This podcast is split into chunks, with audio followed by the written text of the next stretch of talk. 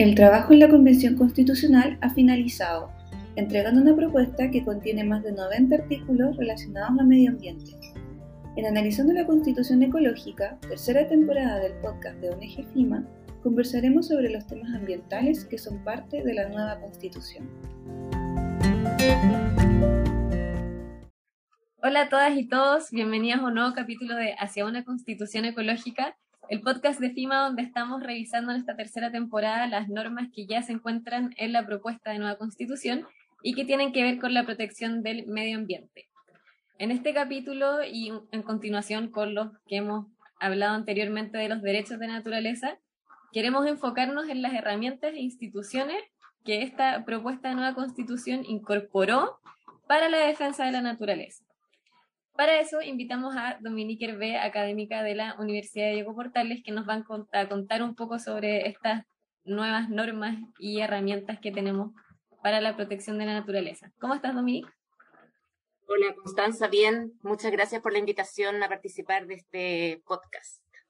Muchas gracias a ti por aceptar nuestra invitación y estar aquí para contarnos hoy sobre un tema específico que queremos hablar, eh, los capítulos anteriores, como te comentaba, hemos estado conversando sobre que la naturaleza va a dejar o debiese dejar de ser considerada un objeto para ser comprendida como un sujeto, que eso significa que ahora es titular de derechos propios y la Constitución lo reconoció derechos específicos como a que se respete su existencia, la regeneración, a la mantención y restauración de sus funciones y equilibrios dinámicos.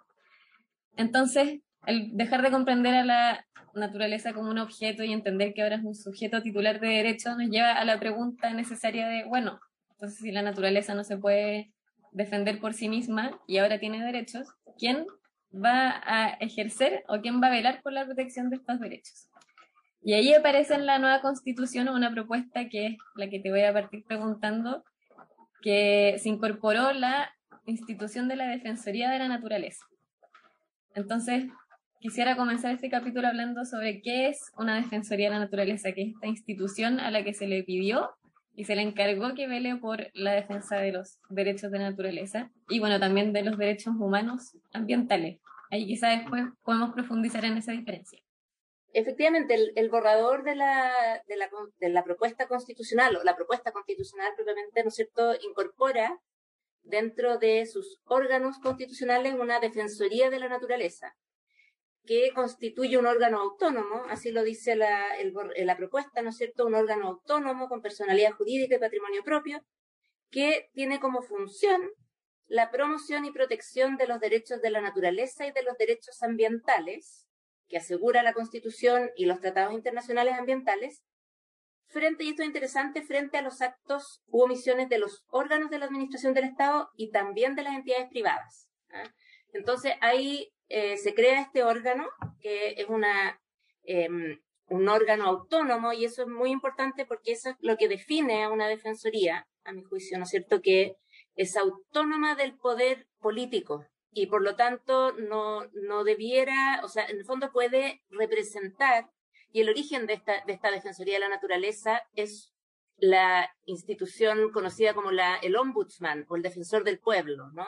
Que también se incorpora en la propuesta constitucional otro órgano llamado Defensor del Pueblo, que em, obedece a esta idea, ¿no es cierto?, de la existencia de un órgano que pueda defender a los ciudadanos frente a la administración. Ese es el origen. ¿ah? El origen es frente a la administración del Estado, es decir, em, que exista, ¿no es cierto?, eh, un órgano al cual la ciudadanía pueda recurrir cuando sienta que sus derechos son vulnerados por parte de la Administración del Estado. Y ahí está el origen específico que tuvo esta institución en el siglo XIX en eh, Europa, específicamente en, la Europa escandinava, o sea, en el norte de Europa, ¿no es cierto? Y que se fue extendiendo a otros países de Europa y, bueno, después también a otros países del mundo, y actualmente eh, es un órgano que está contemplado, yo diría, en la mayor parte de los ordenamientos jurídicos, el defensor del pueblo, ¿no?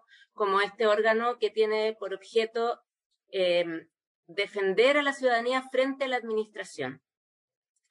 Eh, esta Defensoría de la Naturaleza que propone, ¿no es cierto?, la Constitución, obedece a ese, yo creo que tiene ese mismo origen, obviamente, eh, pero es más amplio en términos de, su defensa de derechos de la ciudadanía, porque no solamente es frente a la administración del Estado, sino que también dice frente a entidades privadas. Por lo tanto, eh, va a tener un ámbito, yo diría, más amplio de acción, ¿no es cierto?, este, esta defensoría, en el sentido de representar los derechos de la naturaleza, como decías tú antes, que no se puede defender a sí misma, pero también los derechos de las, ambientales de las personas, que eventualmente puedan verse vulnerados y puedan eh, acudir a esta defensoría para que los represente. ¿ah? Entonces, ese es el origen de este, de este órgano de la Defensoría de la Naturaleza, que comparte además en la Constitución, en esta propuesta constitucional, eh, funciones con una Defensoría del Pueblo y con una Defensoría de la Niñez. Entonces se crean tres defensorías separadas, ¿no es cierto? De alguna manera, pienso yo que la Defensoría del Pueblo, ¿no es cierto?, es la que obedece, ¿no es cierto?, a esta defensa general de los derechos humanos. Y hay, y se crean en particular dos defensorías temáticas, podríamos decir, ¿no? La Defensoría de la Niñez y la Defensoría de la Naturaleza, probablemente porque se quiso resaltar la relevancia de los derechos, ¿no es cierto?, de la infancia y los derechos ambientales y de la naturaleza como prioritarios en cuanto a su protección en el Estado, digamos, por la Constitución. Claro, y yo, bueno, nosotros hemos conversado también anteriormente que los derechos de la naturaleza vienen a, traen como este cambio en los paradigmas, que es lo que tú mencionabas también, que ahora es como un foco más especializado en la naturaleza y distinguiéndolo entonces de lo que es como netamente la protección de los derechos humanos, ambientales y de las personas. Entonces yo también creo que por ahí la, el que sea un órgano autónomo, como decías, y especializado, eh, tiene por fin justamente que empecemos a generar como no, esta, estas, no separación, porque estamos todos interconectados, pero como separación digo en los conceptos, en poner el foco en otras cosas, entonces lo menciono porque dentro de las facultades que te quiero preguntar ahora, a ver si podemos repasarlas, hay una que tiene que ver con, por ejemplo, educar en los derechos de la naturaleza. Y al final yo creo que toda esta institución y sus facultades van apuntando un poco hacia generar estos nuevos espacios vamos a entender la naturaleza de otra forma, donde vamos a posicionarnos como personas en relación a ella de otra forma.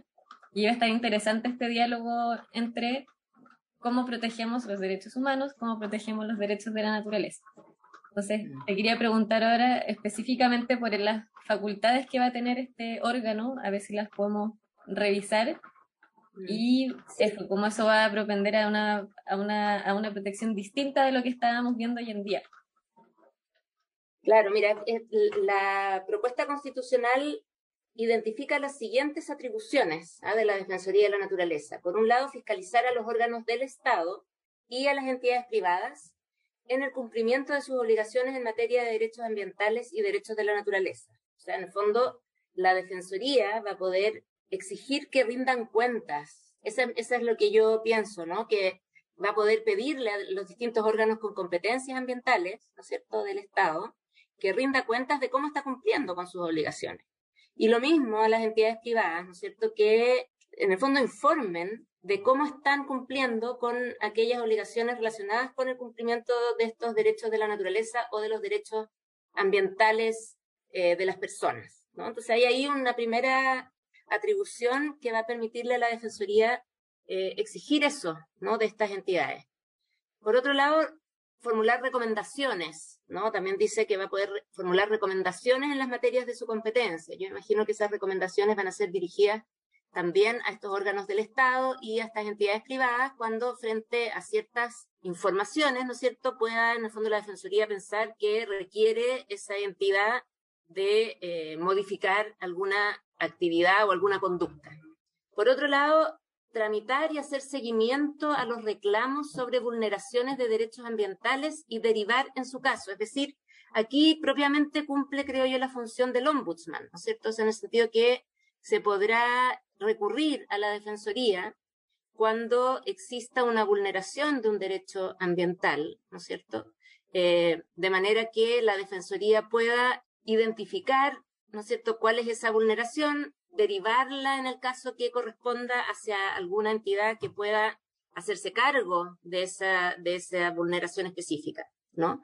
Y junto con eso puede deducir acciones eh, judiciales, ¿no? O sea, también la Defensoría podrá representar judicialmente a quienes eh, reclamen ante la Defensoría que se está vulnerando algunos de sus derechos, o también podrá representar judicialmente a la naturaleza cuando considere que existe una vulneración de los derechos de la naturaleza, de los llamados derechos de la naturaleza, ¿no? Ahí, hasta ahí, en el fondo, propiamente cumple funciones del ombudsman, yo diría. Y luego viene em, esto que tú mencionabas antes, ¿no es cierto?, que es promover la formación y educación en derechos ambientales y de la naturaleza, que tiene una función muy importante, creo yo, que es promover una mayor conciencia, ¿no es cierto?, de la ciudadanía, porque no basta simplemente con reclamar, sino que también es importante formarse, conocer cuáles son las obligaciones, ¿no es cierto?, cuáles son los derechos y, actuar conforme a ello, pues como sociedad más conscientes, ¿no?, de lo que implica la protección de la naturaleza y de los derechos ambientales. Así que es una serie de atribuciones las que tiene esta Defensoría que permite en el fondo pensar que vamos a contar con mecanismos que puedan hacer realidad, ¿no es cierto?, estos, el cumplimiento de estos derechos que se reconocen en la Constitución. Súper interesante esto, lo último que mencionas, que, vamos, que da a entender que vamos a contar con otros mecanismos y me parece particularmente interesante porque, bueno, la Constitución ahora también establece acciones constitucionales que es en el fondo, bueno, siempre en la Constitución, la actual también, para quienes no lo sepan, contempla acciones para que, o herramientas para que las personas puedan acudir a los tribunales a exigir el respeto de sus derechos. Y en la actual constitución, la forma en la que nosotros tenemos de ir a los tribunales principalmente un recurso que se llama el recurso de protección. Pero ahora la constitución establece un título que se llama acciones constitucionales y dentro de estas acciones dice que cuando se trata de los derechos de la naturaleza y los derechos ambientales, podrán ejercer esta acción para pedir el respeto de los, de los derechos, tanto la Defensoría de la Naturaleza como cualquier grupo o persona. Entonces, ahora también surge de nuevo la pregunta, bueno, ¿cómo va a dialogar eh, esta facultad que tú decías de la Defensoría de la Naturaleza, donde actúa como un ombudsman? Con también esta nueva apertura de nuestra constitución, que también es, es resultado de una demanda, sobre todo en los movimientos territoriales y organizaciones civiles, donde se pedía que se ampliara el acceso a la justicia, porque actualmente, y también quizás lo podrías mencionar como quienes actualmente pueden acudir a la justicia, nosotros siempre pensábamos que es más bien restringido, entonces ahora tenemos a la Defensoría que va a poder interponer estas acciones y además a las personas que van a poder en nombre de la naturaleza, ir a interponer acciones para velar por esta protección. Así que te quería preguntar cómo crees que van a dialogar estas acciones y también mm. eh, con qué ojos ves esta como apertura a la, al acceso a la justicia. Sí, mira, yo creo que esto, como decías tú, esto es una mm, demanda histórica, ¿no es cierto?, en nuestro ordenamiento jurídico, que se amplíe la legitimación activa para poder reclamar por eh, estos derechos, los derechos ambientales, ¿no? Siempre nuestro ordenamiento jurídico ha sido tradicionalmente en sentido muy restrictivo. Eh, solo hay legitimación activa respecto de aquellos que se encuentren directamente afectados por un acto, ¿no? O omisión. Entonces, eh, no cualquiera puede defender o proteger o reclamar por la protección de la naturaleza si es que no se ve directamente afectado por el acto que genere esa vulneración. Entonces, esto, y eso ha generado una gran cantidad de litigación también. Y eso es importante entenderlo, porque muchas veces se piensa, cuando se lee esto, que se va a fomentar la judicialización, ¿no? Porque efectivamente, en la medida que se amplía la legitimación activa, efectivamente, más personas pueden recurrir a los tribunales y pueden, en el fondo, interponer acciones judiciales. Sin embargo, también es cierto que hasta ahora, por la restricción de la legitimación activa, eh, se, ha, litigado mucho para poder reclamar que se tiene legitimación activa, ¿no? Y eso eh, también implica una judicialización que, eh, a mi juicio, es una pérdida de recursos importante, ¿no? Porque no se llega al fondo de lo que se quiere reclamar, sino que simplemente se queda la discusión judicial en si es que existe o no, en el fondo, el derecho de reclamar. ¿ah? Eso creo yo que debiese de alguna manera eh, terminar, ¿no es cierto?, con estas disposiciones y dar lugar a acciones judiciales que efectivamente permitan resolver el fondo de lo que se está eh, queriendo proteger. ¿ah? Eventualmente podría subir la judicialización, quizás en un comienzo, pero yo creo que a la larga también lo que se pretende con esto es que se judicialicen aquellos casos que sean graves, ¿no? Que efectivamente impliquen una vulneración grave, importante de los derechos ambientales y de los derechos de la naturaleza. Es decir, no se trata de eh, que se va a llevar cualquier, ¿no es cierto?, cualquier eh, reclamo eh, por la vía judicial. De hecho, la Defensoría de la Naturaleza puede, a mi juicio, ¿no es cierto?, en el ejercicio de sus atribuciones, filtrar aquellas demandas o reclamos que sean efectivamente sustanciales, relevantes y, seguir adelante con ellos, ¿no? Y en relación con otros que puedan no serlo tan, tan relevantes, darle un curso distinto, ¿no? De respecto a, a la defensoría que se quiera eh, realizar. Entonces, a mi juicio, yo creo que se puede complementar bien la acción popular, en términos de que cualquiera puede eh, recurrir judicialmente, con eh, las atribuciones de la Defensoría de la Naturaleza, en el sentido de, eh, por un lado, proveer a aquellas personas que no tengan los recursos para litigar o para judicializar un reclamo, que la Defensoría de la Naturaleza pueda asumir ese rol, pero por otro lado también que la Defensoría pueda identificar cuáles son los reclamos sustanciales, sustantivos, graves, ¿no es cierto?, que ameriten una eh, intervención judicial y en otros casos que pueda ejercer otras atribuciones, pues como veíamos, ¿no? Darle seguimiento, hacer, hacer recomendaciones. Hay una serie de otras atribuciones que también va a poder ejercer eh, respecto de algún reclamo frente a algún derecho, ¿no es cierto?, que se pueda ver vulnerado. Gracias, Dominic. Voy a aprovechar de hacer promoción de un informe que hicimos en ONG FIMA que se llama Acceso a la Justicia en la Nueva Constitución, donde profundizamos algunos puntos de los que decías que me parecen muy importantes en realidad para entender el, el origen también de la instalación de estas instituciones y de estas acciones específicas que permitan a cualquier persona y a la Defensoría de Naturaleza velar por la protección del medio ambiente, porque ya en eh, cualquier ordenamiento jurídico ya tiene bastantes barreras en torno a la demora, a lo costoso que puede ser un juicio, eh, por ejemplo, en nuestro ordenamiento, si es que uno quiere probar que hay un daño ambiental, necesitas una cantidad de pruebas técnicas impresionante que las personas no tienen la capacidad a veces de costear. Entonces, este tipo de acciones y esta apertura a una defensoría con más recursos también permite eso, lo que decías tú, que se tomen los casos que sean realmente relevantes, que haya capacidad para estudiarlo y que no, no perdamos tiempo en estar discutiendo eh, quién podía, quién no podía, porque al final también por medio de, la, de la justicia se ha intentado abrir esto, pero cuánto mejor es que una norma establezca quiénes pueden los requisitos y ahí tengamos un poquito de mayor certeza, pero la vez apertura a quienes van a poder proteger el medio ambiente. Y bueno, ya para terminar este capítulo te quería preguntar entonces, ¿cuáles crees que son avances y desafíos que surgen de estas normas? Eh, varios más o menos los deslizadas cuando tampoco hay tanta claridad con qué profundidad van, el, se va a ejercer cada una de las facultades de, de esta defensoría o cómo van a dialogar las acciones, aunque en general eh, se ve como algo positivo, pero de todas formas, si quieres contar cuáles consideras tú que son los avances y desafíos que surgen aquí.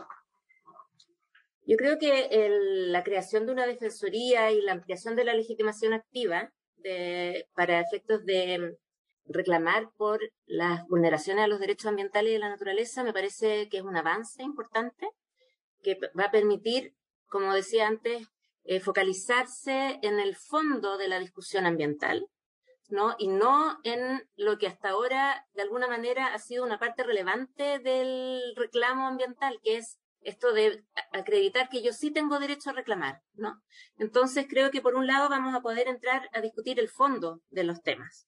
Por otro lado, vamos a, va a permitir un mayor acceso a la justicia para aquellas personas que no tienen los recursos, ¿no es cierto?, para litigar y por lo tanto van a poder contar con una defensoría que sí tenga recursos para hacerlo y con una defensoría además que pueda filtrar y determinar cuáles son las acciones constitucionales que sí es necesario, ¿no es cierto?, llevar adelante y cuáles otros eh, aspectos se puedan llevar por otro tipo de vías, ¿no es cierto?, también para la defensa de estos derechos. Entonces creo que hay un avance importante en términos de acceso a la justicia ambiental, en términos de mecanismos que disponibles o de herramientas para eh, poder ejercer eh, esos derechos y también creo y espero, ¿no es cierto?, en que la discusión y el debate ambiental sea realmente sobre el fondo de los temas y no sobre cuestiones accesorias que son las que hemos visto muchas veces a lo largo de estos años que se roban un poco el, la discusión, ¿no? Eh, y no realmente el fondo del asunto. Quiero, en cuanto a una debilidad que sí me parece que es irrelevante, es que el sistema de nombramiento, a mi juicio, ¿no es cierto?, es débil, ¿ah? porque queda de alguna manera vinculado con el poder político al, al, al establecer que es el, la Cámara de Diputados y el Congreso, el, la Cámara de las Regiones, no me acuerdo cómo se llama el... Pero eh, el sistema de nombramiento, a mi juicio, de la Defensoría no podría sostener que se escapa un poco de lo que es una Defensoría de la Naturaleza, ¿no? Que es aquella Defensoría que se aleja del poder político, ¿no? Que está, no está eh, dependiente del poder político. Y sin embargo, este nombramiento, ¿no es cierto?, que establece que se va a se va a designar, ¿no es cierto?, la, la dirección de la Defensoría en una sesión del Congreso de Diputados y de la Cámara de las Regiones por la mayoría de sus integrantes. ¿ah? Creo que habría sido mejor no tener ese sistema de nombramiento, para, para ser honesta. Un importante desafío ahí en realidad, quizá para ajustar en, cuando se dicten también las leyes que van a... O sea, bueno, esto tendría que ser algún cambio en la Tendría que ser una modificación constitucional. Sí, yo creo que esa es una debilidad ¿no? de, de, la Defensoría en términos de su... Y que vemos que las instituciones muchas veces eh, tienen más éxito cuando su nombramiento está menos cuestionado. ¿Ah? Claro. Eh, entonces creo que ahí podría mejorarse, efectivamente. Claro, de todas maneras, bueno, se espera que también esta nueva figura del defensor de la naturaleza, la defensora de la naturaleza, sea como específica, tenga como la capacidad técnica y especializada para abordar este desafío, así que, eh, bueno, también poner todas las fichas en que esa es una de las grandes aperturas que va a generar esta, esta defensoría. Así que coincido que también eso es como un, un avance importante en términos de acceso a la justicia, también entendiendo que lo que nosotros hoy vemos como justo, ahora también se va a modificar porque tenemos que incluir a la naturaleza en nuestro concepto de justicia sobre cómo nos relacionamos y cómo queremos avanzar como sociedad. Así que bueno, muchas gracias Dominique. Eh, si quieres ah, dejar un comentario final, siempre doy este espacio para, para verte tus opiniones, observaciones sobre el tema. Sí, yo creo, yo creo, gracias Constanza, yo creo que es una gran oportunidad la creación de una Defensoría de la Naturaleza en términos de ampliación eh, del acceso a la justicia ambiental.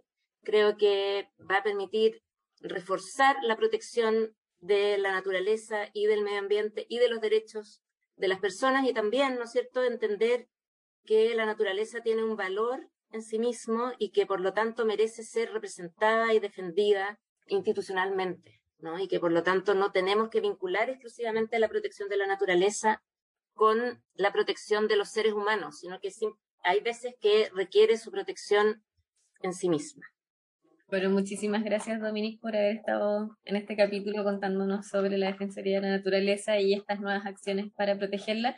Y los dejo a todas y todos invitados al próximo capítulo que será el último de esta temporada, donde hablaremos también sobre la descentralización y los nuevos organismos que van a estar a cargo de proteger la naturaleza y también de velar por los derechos de las personas, entre otras cosas que van a hacer estos organismos descentralizados para mejorar también nuestro estatuto de protección del medio ambiente.